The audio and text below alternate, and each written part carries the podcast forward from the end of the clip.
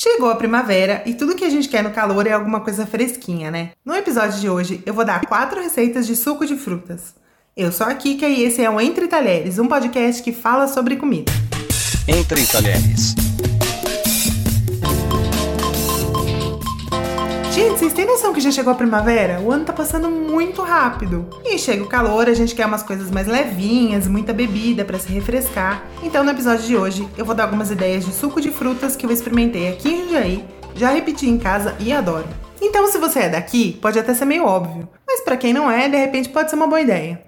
É sempre importante lembrar que para matar a sede, a gente bebe água. Por mais que o suco venha da fruta e é mais saudável, entre aspas, do que refrigerante, os sucos ainda são ricos no açúcar que vem das frutas. E aqui a gente tá falando de suco de fruta, não de suco de caixinha, tá? Porque as frutas em si contêm as fibras que ajudam com a saciedade. Então, uma laranja que você come com o bagaço já te deixa satisfeito. No suco, você acaba consumindo bem mais calorias, porque para fazer um copo de suco de laranja precisa de, sei lá, 4, 5 frutas. E aí você tá consumindo 4 ou 5 vezes mais açúcar da fruta. Mas nesse podcast a gente não conta calorias, a gente fala de comida gostosa. Ano passado eu descobri uma combinação tão boa num bistrozinho aqui da cidade que eu levei pra vida. Suco de abacaxi batido no liquidificador com pouquinha água, adoçado com fio de mel e servido numa taça ou num copo sujo por dentro com geleia de maracujá. Assim, não é nada saudável, é bem doce e ainda é uma desgraça porque você quer repetir, você quer tomar um segundo copo, que é muito gostoso. Eu recomendo que vocês façam a geleia de maracujá em casa, porque assim vocês vão ter certeza que ela não tem aditivo nenhum. Pelo menos isso, né?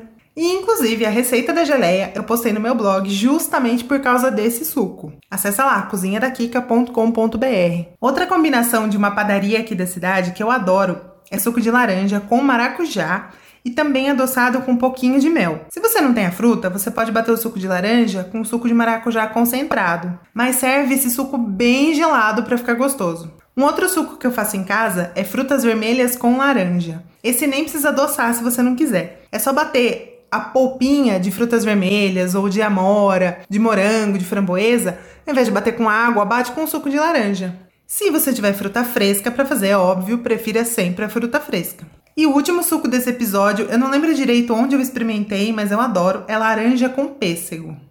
Pelo amor de Deus, não vai fazer igual uma uma pessoa famosa aí da internet que posta receita que fez suco de laranja com pêssego em calda. Não, tá? É para usar o pêssego fruta.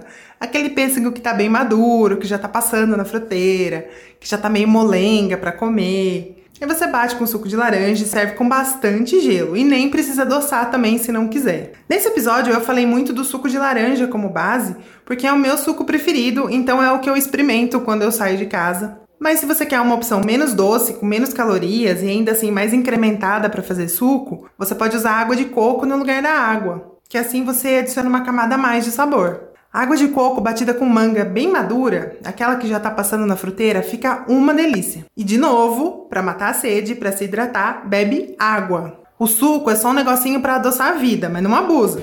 Agora eu quero saber qual a sua receita preferida de suco. Me conta. A gente está nas redes sociais como podcast Entre Talheres e você me encontra como arroba Cozinha da Kika. E você também pode acessar o nosso blog para pegar essas receitas e ouvir todos os episódios entretalheres.com.br. Um beijo e até o próximo episódio.